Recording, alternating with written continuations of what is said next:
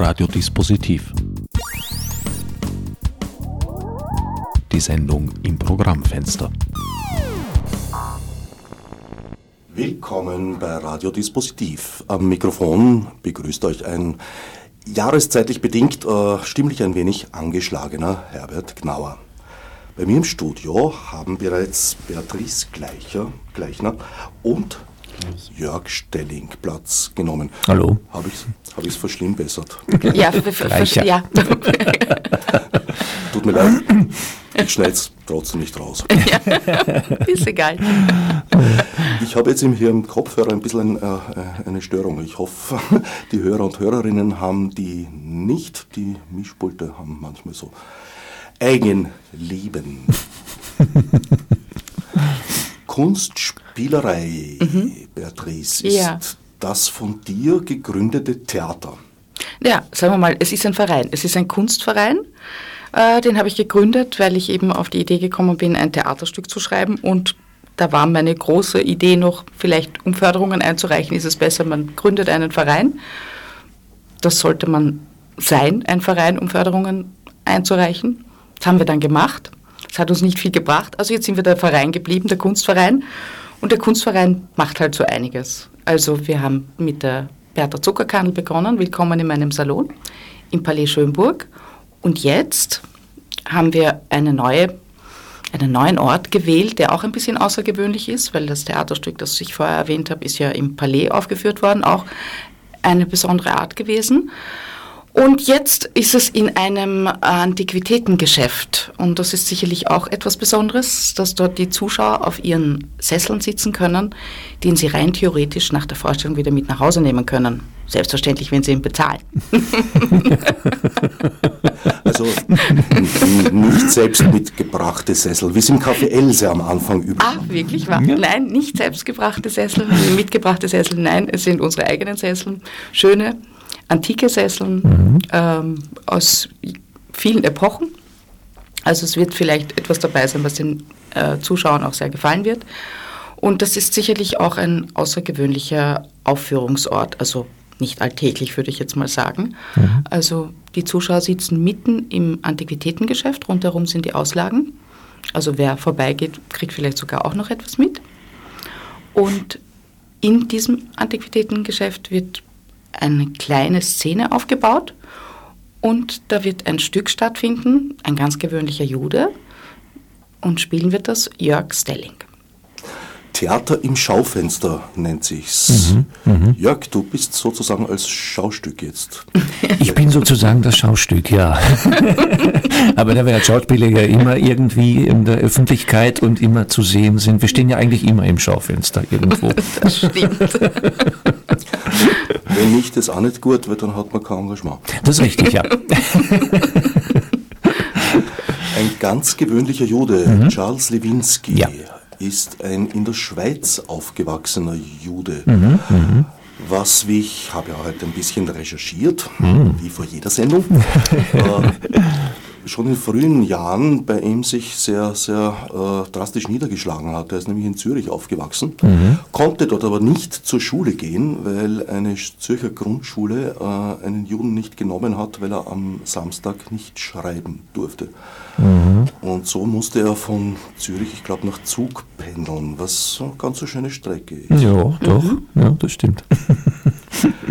Das Stück, ein ganz gewöhnlicher Jude, mhm. beschäftigt sich allerdings mit der Situation eines Juden im Nachkriegsdeutschland. Ja, das ist richtig.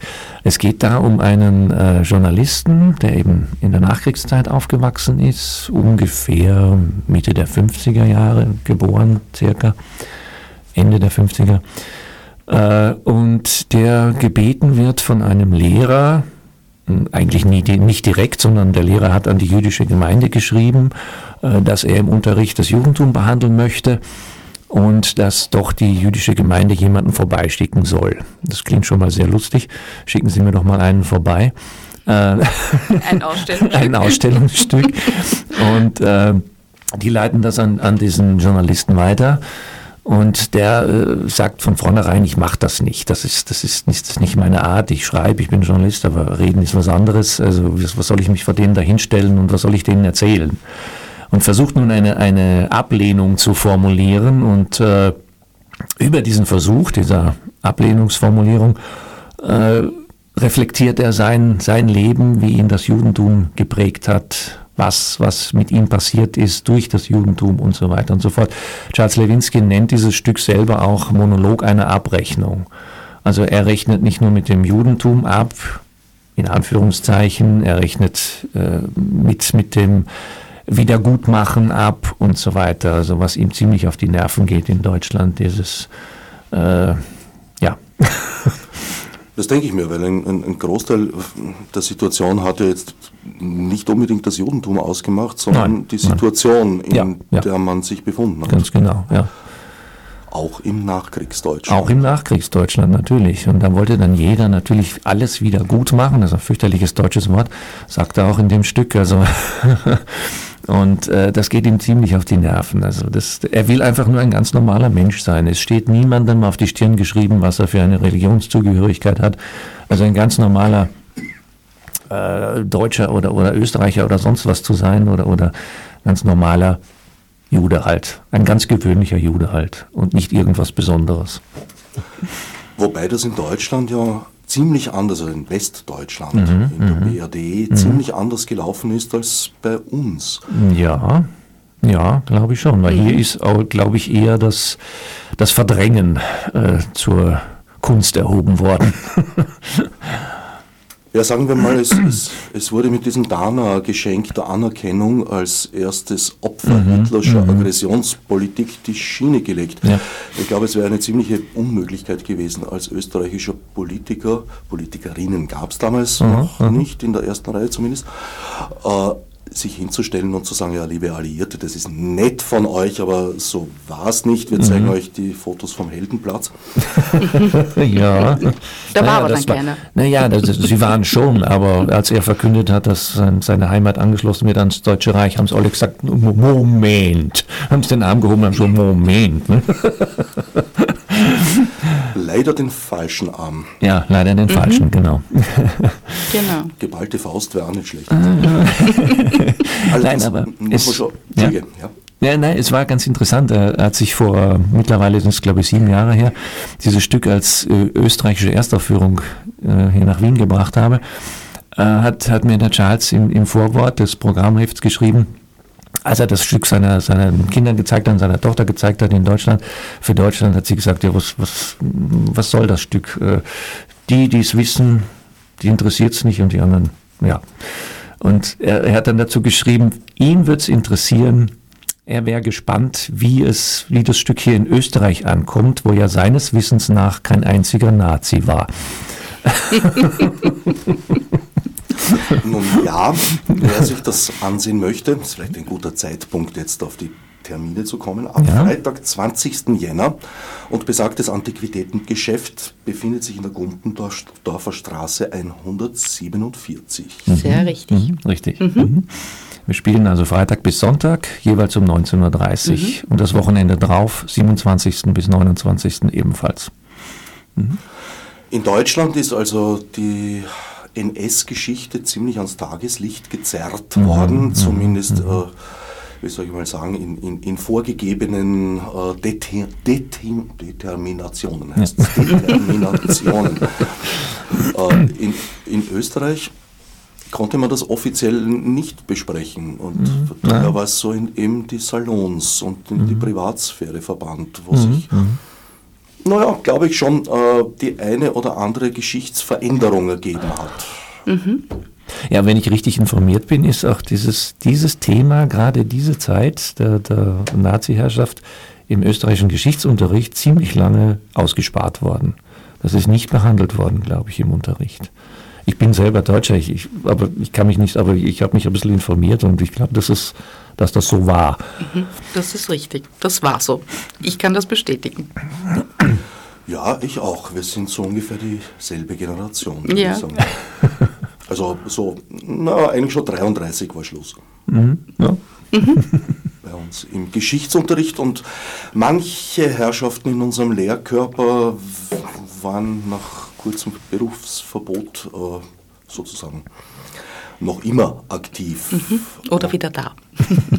Allerdings muss ich auch dazu sagen, sie waren bei uns in der Schule relativ unschädlich, weil man wusste es. Mhm. Wir wussten das und äh, ja, es hat bei uns nicht verfangen zu mhm. diesem mhm. Zeitpunkt, glücklicherweise. Ja, das ist gut. Du hast das Stück schon gespielt? Ja, ich habe das Stück schon mal gespielt. Mhm. Vor sieben Jahren. Aber nicht im Schaufenster? Nein. Nicht in, im Schaufenster, in, da hat es das noch nicht gegeben. Da hat es noch nicht gegeben. Ich habe es gespielt in, in, der Tribüne. Unterm Café Landmann damals. Mhm. Ja. ja. Nein, das, das Schaufenster habe ich eben durch Beatrice kennengelernt. Ich hatte das Glück, eben letztes Jahr bei der Zuckerkandel mitspielen zu dürfen, bei diesem tollen Stück über die letzte Salonière Österreichs. Ja. Sigmund Freud gespielt. Ja, ich habe ja. Vier, jeder, von uns hat, jeder von uns hat mindestens vier Rollen gespielt. Ich habe unter anderem Max Burkhardt, den ehemaligen Burgtheaterdirektor, gespielt. Dann äh, Sigmund Freud, Max Reinhardt und Auguste Rodin. Ich sehe da insofern eine Verbindung zwischen diesen beiden Stücken, als es beide Male eigentlich stark um, um Juden geht. Richtig. Ja, ja. ja. Stimmt, mhm. ja. Mhm. Also was die, die Jetzt zu sagen, es wäre reiner Zufall, ist natürlich ein bisschen vielleicht weit hergeholt, vielleicht ist es doch kein Zufall, vielleicht ist äh, dieses Thema immer wieder doch ein Thema, das uns sehr bewegt. Oh ja. Und deswegen einfach immer wieder in diese Richtung. Ja. Ich habe auch vor äh, der Bertha Zuckerkandel auch ein Theaterstück geschrieben. Das ging über den Löhner Beder. Das war der Librettist von Franz Leher. Da ging es auch natürlich um das Judentum, der natürlich auch Jude war und nach Auschwitz deportiert wurde, um dort umgebracht zu werden. Und ähm, seine Frau mit den zwei Töchtern ist noch in Wien verblieben, zweieinhalb Jahre, und die wurde dann mit einem der schrecklichen Transporte nach Malitrostinetz gebracht. Und das ist eigentlich auch eine Geschichte. Das ist eine typische Wiener Geschichte, weil es hat sehr, sehr viele Wiener Juden betroffen. Die sind auf diese Transporte äh, gesetzt worden. Die mussten auch noch, also das muss man sich auch noch einmal irgendwie verinnerlichen, die Rückfahrkarte bezahlen, obwohl man gewusst hat, sie fahren also wirklich ins Verderben. Äh, diese Züge sind nicht in irgendwelche Konzentrationslager gebracht worden, sondern die Juden mussten dort aussteigen und sind entweder sofort erschossen worden oder haben sie ihre Gaswegen, haben sie auch damals ausprobiert. Und das hat 14.000 Wiener Juden betroffen. Und heute, wenn man in Wien fragt, wisst ihr irgendwas über Malitrostinetz? Niemand weiß etwas über Malitrostinetz. Jetzt schon langsam. Weil jetzt wird immer mehr publik, dass es da so eine Geschichte gegeben hat. Und jetzt versucht man auch äh, etwas äh, zu gestalten, also sowohl in Wien am ehemaligen äh, Aspang-Bahnhof, wo diese Transporte weggegangen sind, dass man da irgendwas aufbaut, um zu erinnern. Also Mahnmale. Das ist interessant. Es gibt, es gibt äh, ziemliche, ziemliche Parallelen, also auch zu, zu, zu, dem, zu meinem Stück und, und zum, zu Ihrem Stück, weil äh, ich habe vor etlichen Jahren bei der Eröffnungspremiere des, äh, der Walfischgasse von der Anita Ammersfeld eben Charles Lewinskis Stück äh, Freunde des Lebens lebenswert, wo es auch um Löhner Beder und Grünbaum und so weiter ging mhm. im, im KZ. Äh, da habe ich Charles kennengelernt und damals habe ich auch das Stück von ihm, ein ganz gewöhnlicher Jude, kennengelernt. Er hat es in seiner eigenen Regie dann zehn Jahre später sozusagen als Schließung des Kreises noch einmal zur Verabschiedung der mhm. Walfischgasse noch einmal inszeniert. Auch da habe ich wieder mitgespielt. Mhm. Und so habe ich, wie gesagt, den Charles Lewinsky kennengelernt und dieses Stück kennengelernt. Und dann haben wir uns kennengelernt, Beatrice und ich. Und, und jetzt schließt sich so ein bisschen der Kreis. ja? ja, es ist teilweise tatsächlich erstaunlich, was da alles aus der Geschichte herausgefallen ist. Nämlich zum Beispiel auch der erste Kriegsverbrecherprozess. Ich habe das ja, Radio machen bildet. Mhm. Das machen wir es ja. ja. ja. Kulturauftrag. Die Moderatoren und Moderatorinnen, also was mich betrifft zumindest. Aber in diesem Fall wusste das eigentlich keiner mehr. Der erste Kriegsverbrecherprozess in Österreich hat bereits im Sommer 1945, also sehr, sehr früh angefangen. Mhm, War ein durchaus medial inszeniertes Ereignis auch. Mhm. Ja, hatte auch eine Bedeutung, hat im mhm. großen Schwurgerichtssaal des Wiener Landesgerichts stattgefunden und ist vergessen worden. Die mhm. Engerau-Prozesse, insgesamt waren es dann, glaube ich, fünf. Mhm. Da mhm. ging es um ein Lager, das genauso vergessen war, Peter mhm. Schalker. Mhm weil wir erst feststellen müssen, wo ist das? Wo ist hat man das festgestellt, es war damals ein Vorort von Bratislava. Bratislava, ja, Peter Es ging um diesen äh, Südostwall, diese völlig sinnlose Rinne, die da in die Erde geritzt wurde, um die Panzer der Rot Roten Armee aufzuhalten. Und dabei sind sehr viele Menschen zu Tode gekommen. Und es hat ein, äh, ein Mitglied der Wachmannschaft hat sozusagen versucht, äh, in die Kronzeugenregelung zu fliehen, hat das angezeigt selber, in der Hoffnung, dass er dann straffrei Frei ausgeht. ausgeht. Ist ihm nicht gelungen. Er ist wie die anderen Mitangeklagten, ich glaube zwei sind äh, mit Gefängnisstrafen davongekommen, aber wurden einige aufgehängt. Wie das vergessen werden konnte, was ja ein, ein riesen mediales Event war und damals äh, nicht Tages-, sondern Monatsgespräch gewesen ist, ist unklar. Die Akten sind zur Gänze noch vorhanden. Das ist interessant. Ja. Ja. Das ist Dokumentationsarchiv des österreichischen Widerstandes, insbesondere Claudia Kurizidis Haider, hat das ausgegraben und hat dann sogar ein Stück daraus gemacht. Ja, Ottwald John hat da mitgespielt im großen Schwurgerichtssaal. Aha, aha. Hatten wir eine Sendung dazu. Wie das passiert ist, ich weiß es nicht. Wie konnte das vergessen werden? ja, wie so Tja. vieles, ja. Verdrängt. Verdrängt, ja. Eigentlich wäre die Löhner-Beder-Geschichte ja das Mittelstück zwischen Zuckerkandel, Salon, das Ja, dazwischen also zeitmäßig, ja. Ja, ja, Absolut, ja. Ja. Und dem ganz gewöhnlichen Juden. ganz genau. Mhm. Genau. Du kennst Charles Lewinsky. Ja, du bist weil in ich hab- Kontakt mit ihm. Ich habe mit ihm gearbeitet eben. Ich, er hat, er hat sein, sein eigenes Stück inszeniert sozusagen. Damals zweimal, jetzt eben vor zehn Jahren und oder vor zwölf Jahren und jetzt vor, vor zwei Jahren. Da habe ich ihn kennengelernt. Und da hat er uns dann damals eine, eine äh, DVD gezeigt von dem ganz gewöhnlichen Juden, das damals gerade als Fernsehspiel rausgekommen ist, mit, mit einem Ben Becker in der Hauptrolle. Und äh, da habe ich zu ihm gesagt, das ist ein, ein, da musst du ein Theaterstück draus machen, das ist eine ganz tolle Geschichte. Ne? Ja, ja, hat er eh vor und so weiter und so fort. Und dann hat das in, Deutschland auch irgendwann einmal als, als uraufgeführt und, und ich habe dann dieses Stück nach Österreich als österreichische Erstaufführung geholt. Mit dem Regisseur Erhard Pauer, der sich heute entschuldigen lässt, äh, der auch das, die Bertha Zuckerkandel inszeniert hat. Du bist, du hast es bereits gestanden, aber wir wären auch so drauf gekommen. Ach. Deutscher. aber schon, sagen wir mal, angewienert nach 35 Jahren. Ja, ja, ich bin schon, ich bin 1979, 80 bin ich nach Österreich gekommen, bin gleich äh, in die Schauspielschule gekommen und hatte das Glück, bald einmal ein Engagement zu bekommen vom, beim Dieter Haspel im Ensembletheater, bei dem ich sehr, sehr viel gelernt habe und es ist schade, Dieter Haspel ist letztes Jahr gestorben schon. Ich habe dort sehr viele tolle Kollegen kennengelernt, mit denen ich arbeiten durfte, Regisseure, unter anderem Michaela Schedey, die leider auch schon verstorben ist. Das waren so meine Mentoren auf meinem ersten, auf meinen ersten Schritten in diesem Beruf. Und ähm, ja, der, der Erhard gehört auch dazu jetzt. Ich kann mich noch an ihn gut erinnern als Schauspieler Ja. und auch schon als Regisseur bei Conny Hannes Meyer, Komödianten im Kunsthaus. Aber nicht nur Jörg ist Deutscher, ich bin auch Deutscher. Und bei mir würde man es vielleicht nicht vermuten. Du hast es besser verschleiert. Warst du in Operetten tätig? Das Ja, genau. Also ich würde mal sagen, die musikalischen Menschen, die viel mit Musik zu tun haben, die hören sich natürlich sehr schnell immer in den Klang von Sprachen rein. Und Ich hätte dich jetzt so äh, Henry Higgins mäßig in Baden verortet. ah, wunderbar. es ist Döbling. So ähnlich mit So ähnlich. weniger Zwischenraum. Sagen wir mal zur Ja. Stadtgrenze. ja, genau. Du, Jörg, hast Ja. allerdings keinen jüdischen Hintergrund, Nein, sondern nein. ich oute dich jetzt, wie ich weiß, eher einen handfest lutheranischen. Ja, also ich bin eigentlich, da ich ja Westfale bin, gebürtiger Dortmunder, bin ich eigentlich ein Unierter, wie das so schön heißt bei uns. Also es gibt in dem Sinne in, in, in Westfalen keine, Lutheraner und Reformierten, sondern wir sind uniert. Also das war eine, ist ein Treppenwitz der Kirchengeschichte. Irgendein König, ich weiß nicht, Friedrich Wilhelm, irgendeiner von den preußischen Königen hat gesagt, ich will jetzt nur mehr eine evangelische Kirche haben. Mit dem Effekt, dass er von dem Zeitpunkt an drei hatte.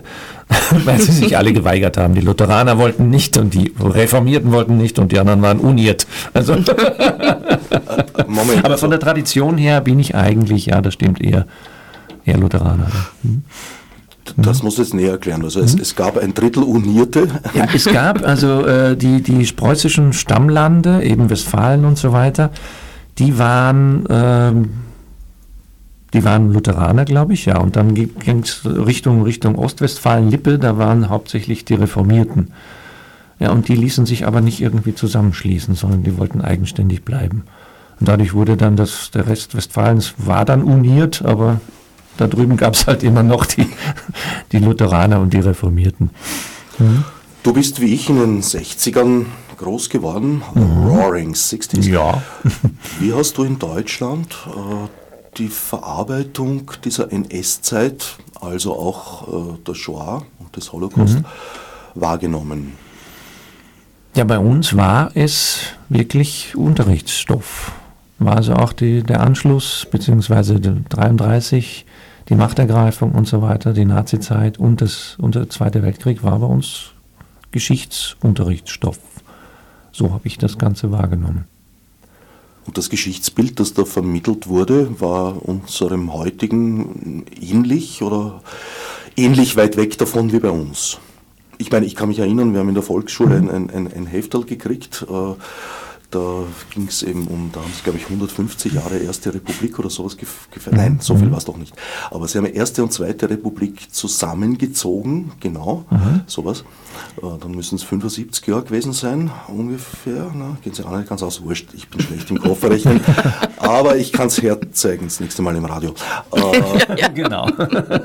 Also sie haben praktisch, um, um, um die Geschichte von Österreich zu verlängern, haben sie mhm. Erste und Zweite Republik zusammengelegt und mhm. die Zeit dazwischen kam mit einem einzigen Satz vor und der lautete, ich habe es unlängst erst nachgeschlagen, äh, zwischen 38 und 1945 war Österreich ein von einer fremden Macht besetztes Land. Das war die wörtliche Formulierung. Ah, ja. Wahnsinn, ja. Also, man hat die heiße Kartoffel nicht nur nicht in die Hand genommen, sondern im Nebenhaus liegen lassen. Ja, ja, ja, ja, ja ganz genau. weit weg, ja.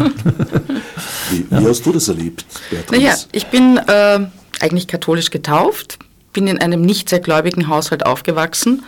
Ähm, sehr liberalem Haushalt in jede Richtung. Also für mich war als junges Mädchen Religion Nebensache. Also das, ich wusste nicht, dass das irgendwie wichtige verschiedene Religionen geben könnte. Also es war auch damals irgendwie so in meiner Jugendzeit.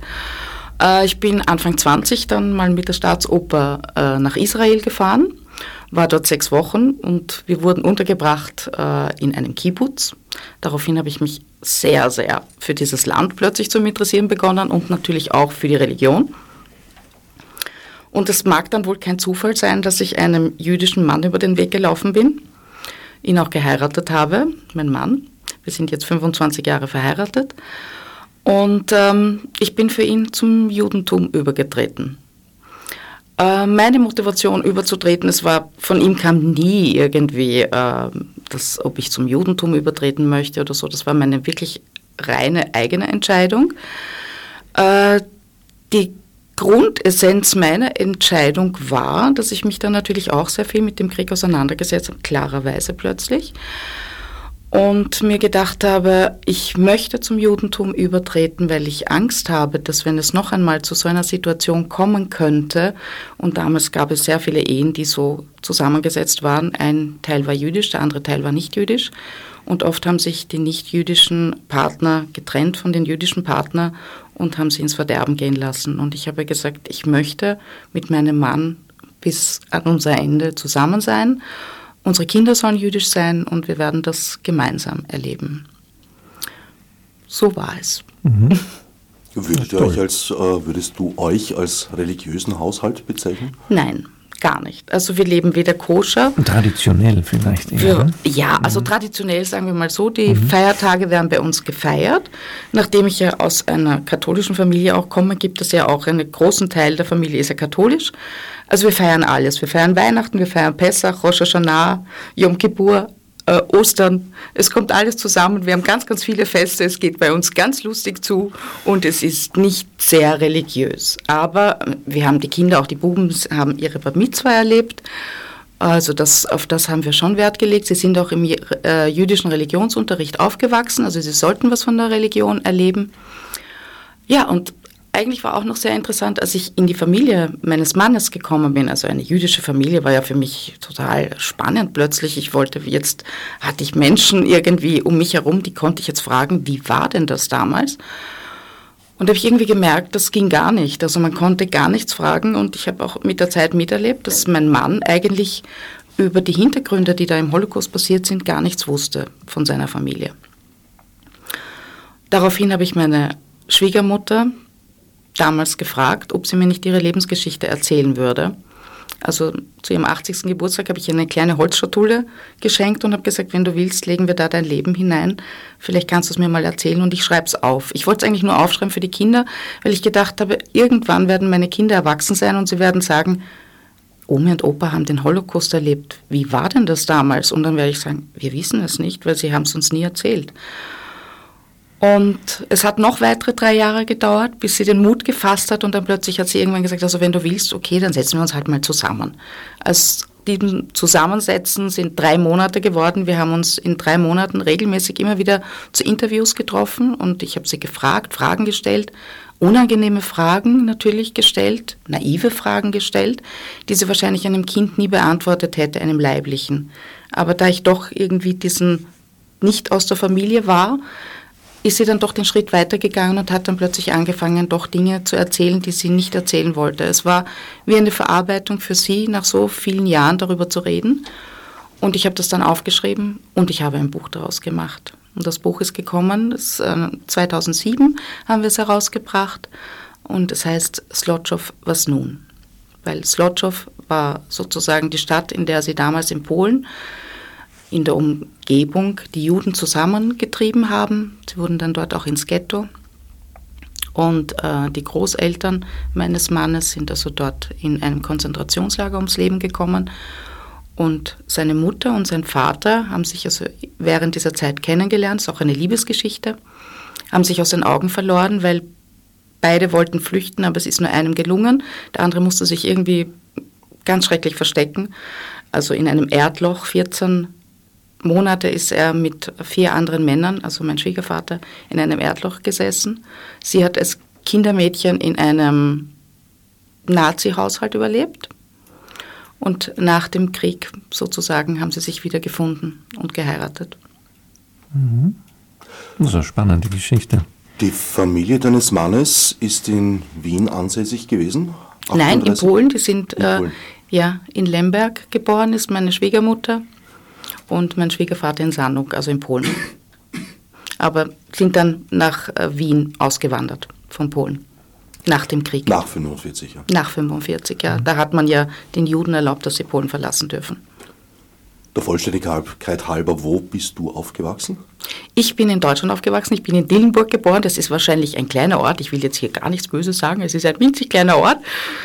Vielleicht in der Nähe von Frankfurt könnte man noch sagen, also Hessen. Mhm. Habe dann auch eine Zeit lang in Dortmund gelebt. Wir haben schon recherchiert, auch, weil er war auch in Dortmund, ob wir nicht zur gleichen Zeit im Sandkasten gespielt haben.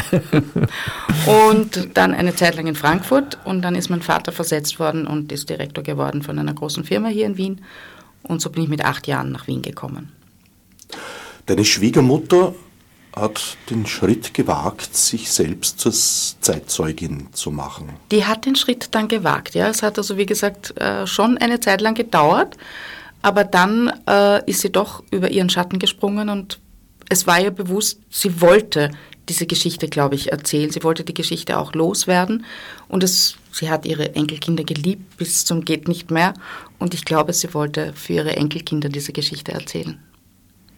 Mhm. Das ist sozusagen de, derselbe Wunsch, der auch an Emanuel Goldfarb herangetragen wird, mhm. die Hauptfigur mhm. im mhm. ganz gewöhnlichen Juden. Wie reagiert er darauf? Ablehnend, hast du schon gesagt? Ablehnend, ja. Mhm. Er will das nicht. Er will sich da nicht vor die Klasse hinstellen und sich als, er nennt es, äh, Museumsobjekt, äh, Forschungsobjekt betrachten lassen und so weiter. Also dieses Trauma des, des Nichterzählens, das dürfte offensichtlich wirklich allgemein gewesen sein, weil die Hauptfigur eben dieser Emanuel Goldfarb erzählt auch von seinen Eltern, die, der Vater hat, ist in, in, in England gewesen, hat, hat die Zeit dort überlebt und die Mutter war in einem Lager und hat aber nie etwas davon erzählt. Mhm. Den Kindern wurde das nicht erzählt, ja. ja. Er hat gesagt, ich wusste, was meiner ja. Mutter passiert ist. Das heißt, ich wusste es nicht genau, weil sie mhm. hat nie darüber gesprochen. Ja, ja. Und die Kinder haben auch die äh, mhm. Scheu gehabt, die Eltern danach zu fragen. Das kommt ja auch. Die wussten, da war was ganz Schreckliches und die haben immer Scheu gehabt, wirklich die Eltern danach zu fragen. Die Situation war paradoxerweise in den Haushalten von Tätern wie Opfern eigentlich Gleich. dieselbe. Mhm. Von der anderen ja. Richtung kommend, ja. könnte man mhm. mhm. sagen. Ja. Nimmt Goldfarb dann diese Aufgabe an? Es bleibt offen. Es bleibt offen. Wie gesagt, er versucht eine Ablehnung zu formulieren und sagt zum Schluss er, immer noch, er, na, es, ich gehe da nicht hin. Ich will mich nicht dort ausstellen. Und dann, aber das, das, der letzte Satz im Stück ist, ja, oder, oder sollte ich doch? Also es bleibt offen bleibt offen. Es ist, es ist witzig, ich habe dieses Stück auch oft schon in Schulen gespielt, weil es genau ihre Situation ist. Kommt er jetzt, kommt er nicht oder so. Es ist ganz, ganz gut angekommen bei den Schülern auch. In welcher Zeit hat Lewinsky das angesiedelt? Ja, ich denke mal, das kann zu jeder Zeit sein. Also es ergibt keine, keine genauen Zeitangaben diesbezüglich. Ich, ich, ich, schätze mal eben, also ich spiele es, ich denke, er, dieser Journalist, der ist ungefähr um die Mitte 50 auch.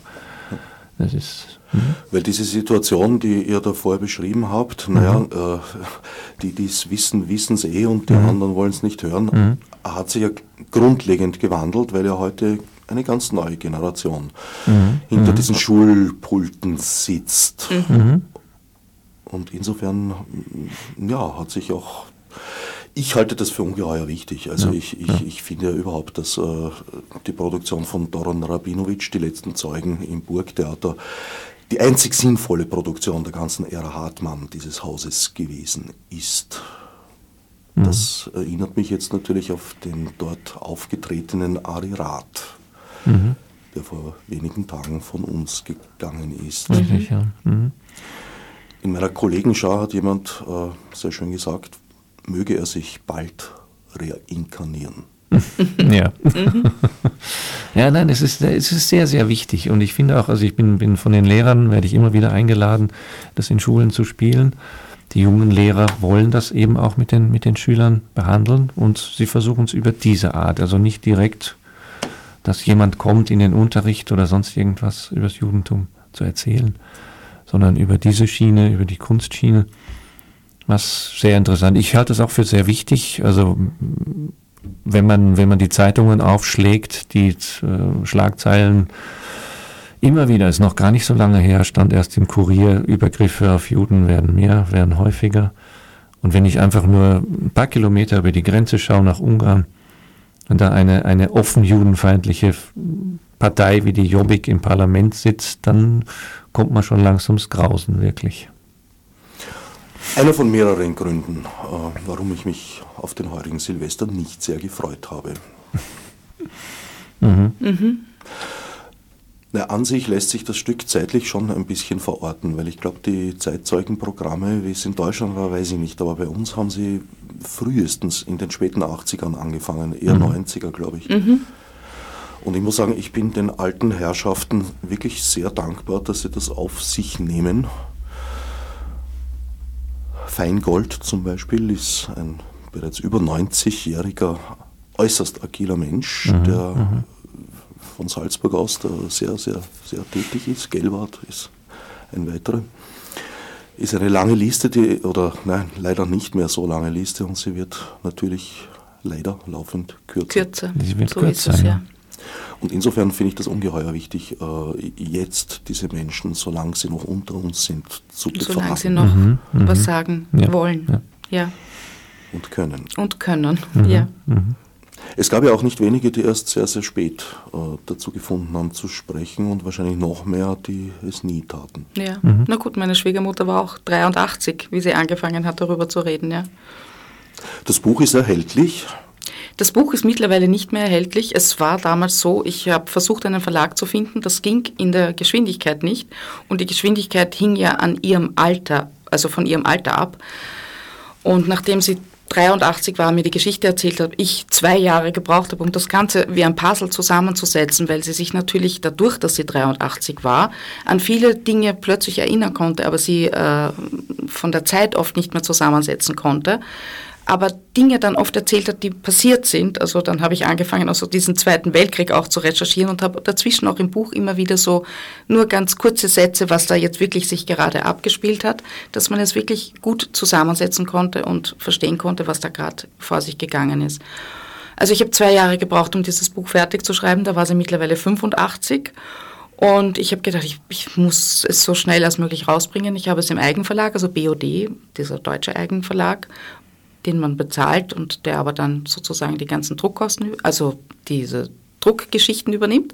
Die kosten nicht. Die nein. kosten Nur- nicht, nur nein. Die Geschichten. Nur die Geschichte, ja genau, nur die Druckgeschichte, die kosten leider nicht. Und so haben wir das ähm, gemacht und das wurde damals natürlich auch, also es ist schon in den Verkauf auch gekommen, weil das kann man ja auch machen. Und ich habe es fünf Jahre drinnen gelassen und jetzt habe ich es rausgenommen. Und habe das Buch mittlerweile, äh, ist es auch ins Englische übersetzt worden, weil wir haben sehr viel Familie auch in Amerika, die waren natürlich dann auch daran interessiert. Also mittlerweile gibt es auch auf Englisch. Und ich habe dann, nachdem ich diese englische Übersetzung gemacht habe mit einer Co-Schriftstellerin, die das für mich ins Englische übersetzt hat, also die Deutsch und Englisch sehr gut als Muttersprache sozusagen hatte, als Zweitmuttersprache, ähm, mit ihr sehr viel gearbeitet und sie dann immer wieder gesagt hat, ja, da sind ein paar Geschichten, das versteht sie nicht so sehr. Also ich muss dann sagen, ich war von meiner Schwiegermutter natürlich am Anfang sehr gebunden in dem, was ich wirklich schreiben durfte, weil sie hat es immer wieder kontrolliert. Ich habe sie zum Lesen gegeben und viele Dinge waren so, dass ich sie nicht so schreiben durfte, wie ich sie gerne geschrieben hätte, wenn sie mir mehr Spielraum gelassen hätte. Dann war das Buch aber schon sozusagen in dieser Version draußen und dann mit der englischen Version habe ich dann mit dieser Co-Autorin angefangen, dieses Buch ein bisschen umzuschreiben. Also ich habe dann ein neues Konzept gemacht von dem Buch. Ich meine, es steht genau ihre Geschichte drinnen, aber es steht natürlich auch ein bisschen was drinnen, was sie mir unter der Hand erzählt hat und gesagt hat, das darfst du nicht schreiben. Das will ich so nicht, dass das so im Buch steht. Diese Version gibt es jetzt auch und jetzt versuche ich wieder einen Verlag zu finden. Wer weiß, vielleicht finde ich jetzt einen Verlag. Also falls einer der zahlreichen Verleger und Verlegerinnen, eine in dem Fall, äh, das hört und interessiert ist, dispositiv.o94.at.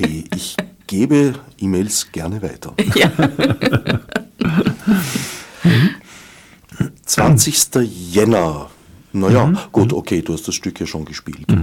Das heißt, eigentlich ist der Probenaufwand ja, Relativ kurz, ja. ja. relativ kurz.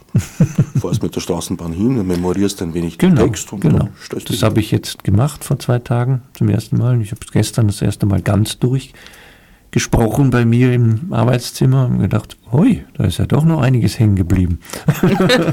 Nein, ich sage immer, es ist äh, dieses Stück, weil mir sehr viel an diesem Stück liegt und ich das wirklich ein ganz tolles Stück finde, äh, habe ich das Gefühl, dass das irgendwie im Hirn auf einer anderen Festplatte abgespeichert wurde. Und das braucht wirklich nur ein, zwei Tage, bis der ganze Text wieder da ist. Das ist Schnelles interessant. Ja, manche Stücke, die äh, spielt man und äh, kaum ist der letzte Satz verklungen, hat man sie auch schon wieder vergessen. Also sowas gibt's ja, ja, auch. sowas Also- gibt's auch, ja. Ganz viel. Bei manchen mag man es vielleicht sogar herbeisehen. Ja, Ja, genau. ist schon vergessen. Ja, ja, genau. Und weg. Mhm. Ist in dem Fall äh, eigentlich die Situation dann besser geworden, weil die Spielserien sind ja in der freien Szene zumindest sehr, sehr, sehr kurz geworden. Das ist richtig, ja. ja. Mhm. Also meistens muss man sich den Text dann nur drei, vier Abende lang merken mhm. und mhm, mhm, mhm. fort damit. Und aufgrund unserer Dokumentationswut gibt es dann eh meistens vier Videos. naja, die allerdings auf der anderen Seite selten fertig werden. Ja, ja das, das, ist, das ist auch richtig, ja. Genau. das ist auch richtig. Kommt man dann drauf. Wie kommt das Stück ins Schaufenster? Hast du das gesehen damals, wie es der Jörg das erste Mal gespielt hat? Äh, nein, ich habe es nicht gesehen. Ähm, ich vertraue dem Jörg jetzt voll und ganz und auch dem Erhard. Ich meine, ich habe schon gesagt, ich, der Kartenverkauf läuft sehr gut. Also ich habe meinen Teil getan. Jetzt mhm. müsst ihr, ihr, euren Teil tun. Genau. Aber ich, nachdem ich mit dem Jörg zusammengearbeitet habe und ihn als Schauspieler sehr, sehr schätze und den Erhard natürlich in seiner Regie, ähm, ist mir vollkommen klar, dass das ein wunderbarer Abend werden wird für alle. Eine Kostbarkeit. Ja, ich kann Stelling auch nur empfehlen. ja. ja, ja, wir haben ja schon zusammengearbeitet vor vielen, vielen Jahren. Oftmals erlebt von ja. Von unten, von oben, von ja. überall. Ja, ja. Und irgendwie es treibt, es treibt uns auch immer wieder zusammen, ja, weil, ja. ja. das sollten wir vielleicht auch mal erwähnen, dieses ja. Jahr im Sommer, wir machen etwas, was vielleicht nicht so unbedingt mit dem Judentum zu tun nein, hat, vielleicht nein. eine Komödie, mal zur Abwechslung, obwohl man auch sagen kann, die Zuckerkandel war sehr komödiantisch, obwohl es mit dem Judentum zu tun hatte. Aber wir machen eine französische Komödie. Mhm. Wir spielen gemeinsam. In Marivaux? Ja. Die? Vertraulichkeiten. Ah, und wo diesmal? Beim Armentheater im äh, Bockkeller. Wieder mal. Die Sommerproduktion, die jährliche August. Sommerproduktion ja, des Armentheaters. Premiere. Mhm. Wo kann man sich informieren, wenn man alle diese Termine jetzt nicht mitschreiben konnte, weil der Bleistift gerade abgebrochen war?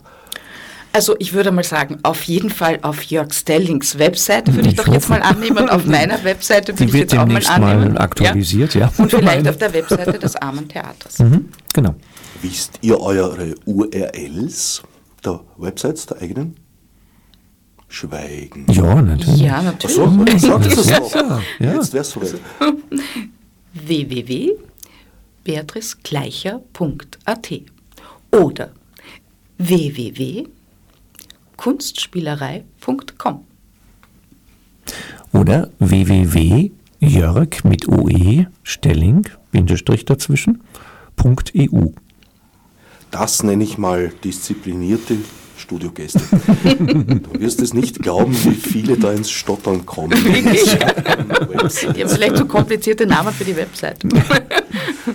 Mag sein. Ja, manche haben auch E-Mail-Adressen, habe ich jetzt festgestellt, die sind manchmal so derartig kompliziert, dass ich mir denke, wie kann man sich so eine E-Mail-Adresse aussuchen?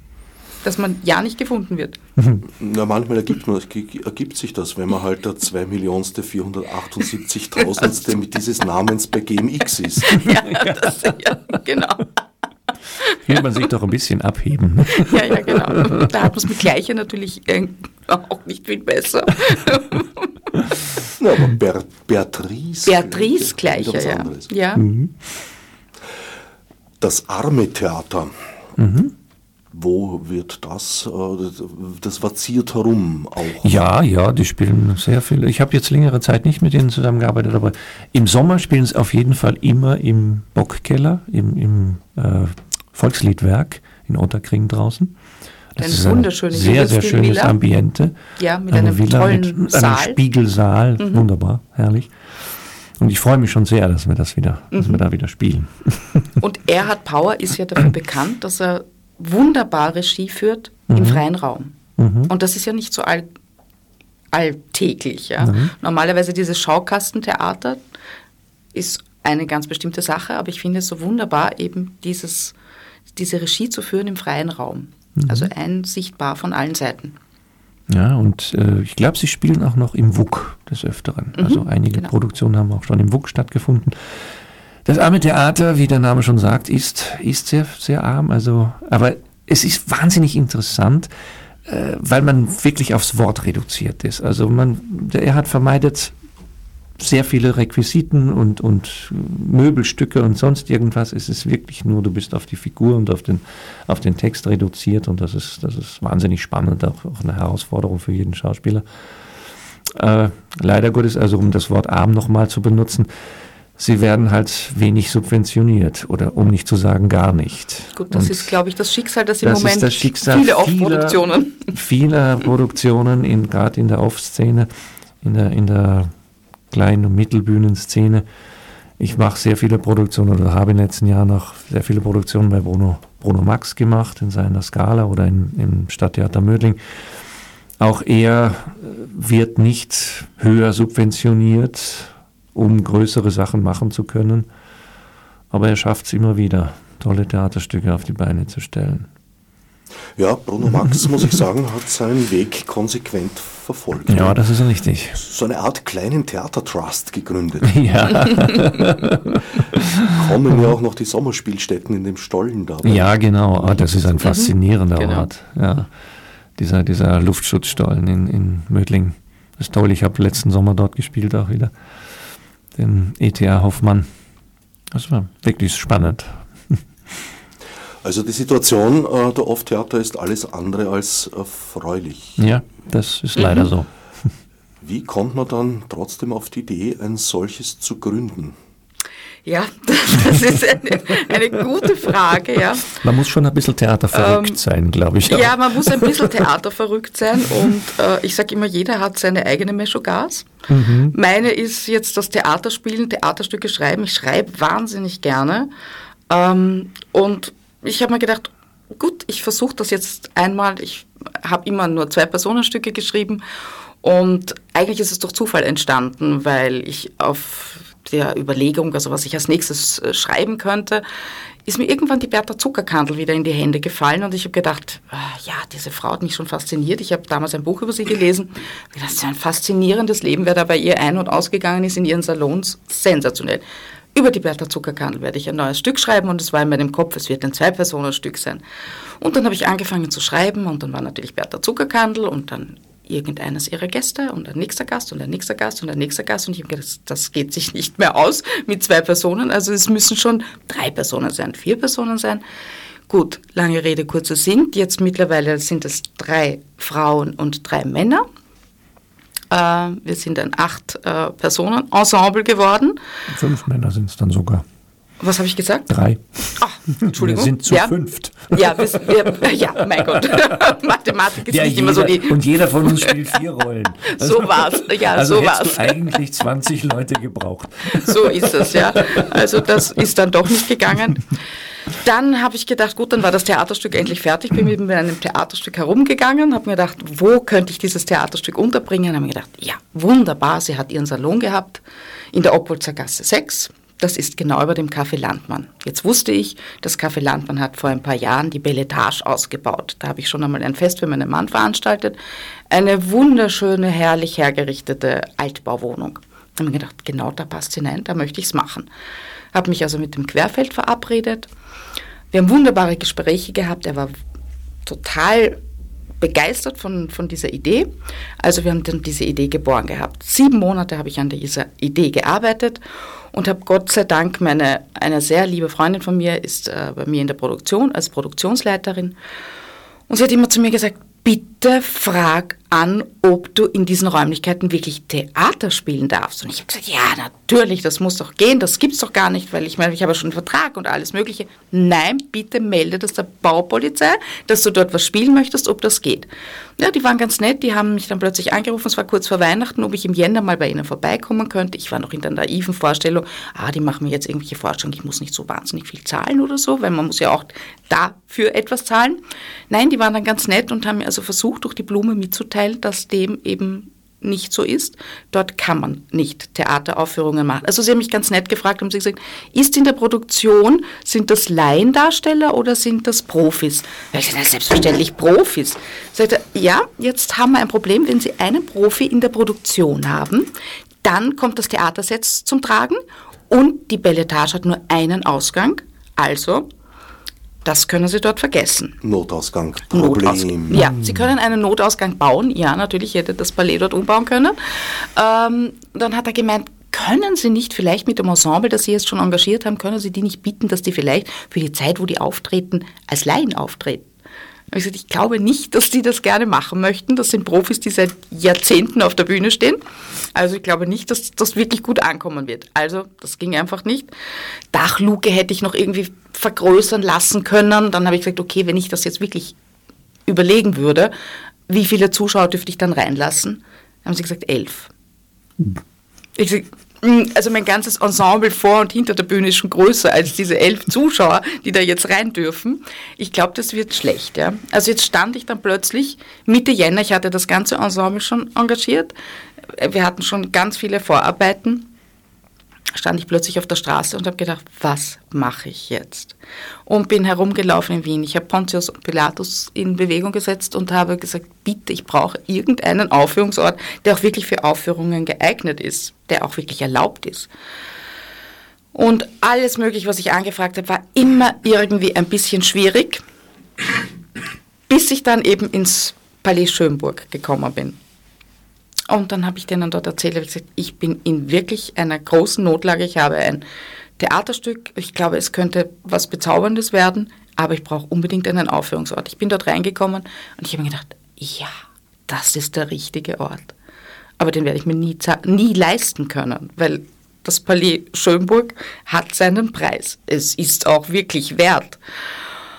Und dann habe ich mit denen geredet und gesagt, ich bin ein armer Theaterverein also eure normalen Gagen, die ihr da normalerweise bekommt für einen Abend, das kann ich nicht bezahlen.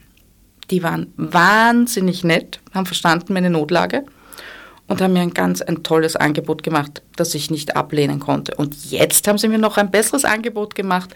Also sie sind auch bereit, dass sie noch ein bisschen sozusagen von dem Preis, den ich bezahlen musste, zurückgehen, wenn ich sozusagen es nochmal aufführe.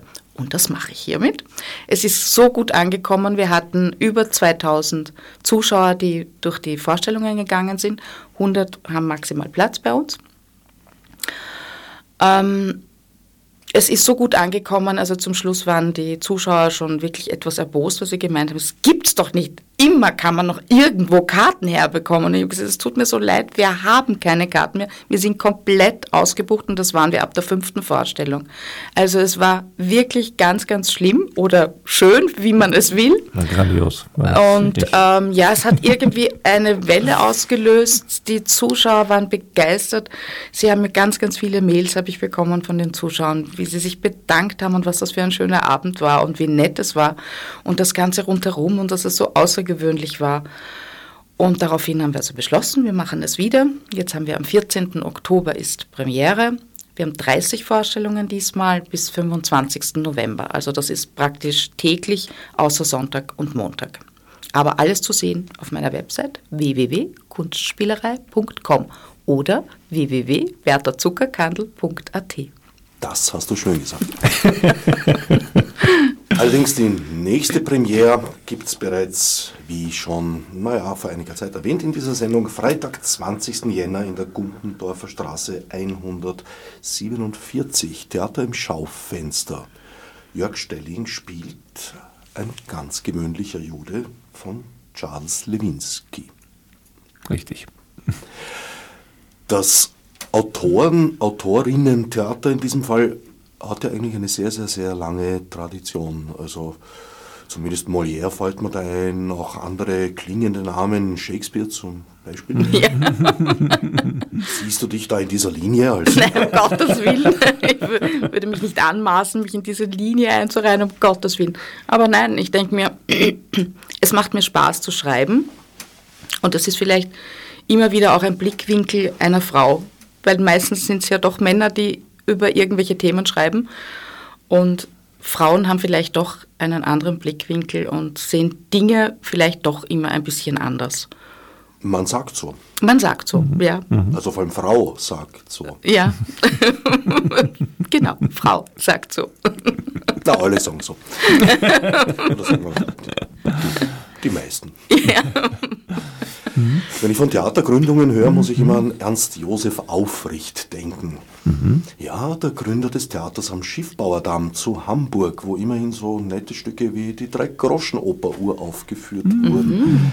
Und in seinen Erinnerungen äh, äh, schildert er, die er niedergeschrieben hat und die als Buch zumindest vor einigen Jahren noch erhältlich waren, schildert er, wie er da von seinem wohlhabenden Vater äh, Kapital überwiesen bekommt und das von einem Bankier in seinem Privatkontor, das gab es damals noch, ausgezahlt bekommt. Und bevor ihm der Bankier die Geldnoten tatsächlich in die Hand drückt, führt er ihn auf die Toilette und sagt, Sie können jetzt dieses Geld hier in den Abort werfen, dann ist es weg, aber Sie werden keine Probleme gehabt haben. Wenn Sie das Theater gründen, wird es auch weg sein, aber Sie werden eine ganze Menge Probleme gehabt haben. Das ist richtig. Eine nette Geschichte, die kannte eine ich noch nette, nicht. Ja. Kann ich ja. empfehlen überhaupt, das ganze Buch Erzähle, damit ja. du dein Recht erweist, heißt das. Ernst Josef Aufricht. Ja, ja. ja. Gut. Ja. Ja. Vielleicht im Internet noch zu finden oder sonst irgendwo. Ja, weil es ist auch in, im Moment irrsinnig schwierig, auch Sponsoren aufzutreiben. Auch mhm. die haben sich irgendwie in letzter Zeit ähm, sind es immer weniger geworden. Früher hat man noch Sponsoren gefunden, die in so Kunstproduktionen irgendwie ihr Geld hineingegeben haben. Naja, Novomatic in letzter ja. Zeit. Und die dürfen immer mehr so, wie es wollen, ja, deswegen genau. es auch weniger. Ne? Ja, ja. Mhm, naja, da könnte ja. man ein paar aufzählen, auch Banken, die dann sagen, ja, es ist total interessant, aber ich darf mich nicht beklagen, weil einige der Banken haben zumindest ihre Weihnachtsfeiern bei mir gefeiert. Also das ist ja auch schon in Ordnung. Immerhin. Immerhin, mhm. ja. Mhm. Immerhin. Naja, ich weiß auch, dass in, in, im, im Nachkriegs äh, oft Theater damals hat der Hauer Riedl erzählt, dass man da die Möglichkeit hatte als Schauspieler, Geld hat man kaum gekriegt, aber man konnte herumgehen und dann stand im äh, Programmheft zum Beispiel, den Leuten musste man sich natürlich selber auftreiben, aber dann stand im Programmheft dabei, die Schuhe des Herrn Hauer Riedl sind von dort. Ja, ja, ja, ja genau. Da wären wir aber auch schon froh, wenn wir das ins Programm schreiben könnten. Na, du hast es in der Hand, du bist doch die Prinzipalin. Ja, genau. In dem Fall war das, glaube ich, bei Veit Rilhin. Ja. Mhm. Ateliertheater am Naschmarkt. Mhm. Ein alter Name. Ja, oh ja. Ja, absolut. Mhm. Ja. Ihr habt jetzt die Theaterlandschaft so in und um Wien schon ein paar Jahrzehnte beobachtet bzw. kräftig mitgemischt. Wie würdet ihr die Veränderungen in dieser Zeit beurteilen? Ja, wie, wie vorhin schon gesagt, leider wird es äh, jetzt durch das Gießkannenprinzip der, der Stadt Wien mit den Subventionen und auch so die Subventionsvergabe wird es immer schwieriger und es wird, sie wird ausgedünnt, habe ich das Gefühl, die Szene. Ich sehe gerade bei diesem Kurzstatement, wenn wir es leider bewenden lassen müssen. Es bleiben nur noch wenig Sekunden bis zum Sendungsende. Ich danke Beatrice Gleicher und Jörg Stelling für den Besuch im Studio und allen anderen fürs Zuhören. Otsnef Marburg Munnesi. Fichte subsidiar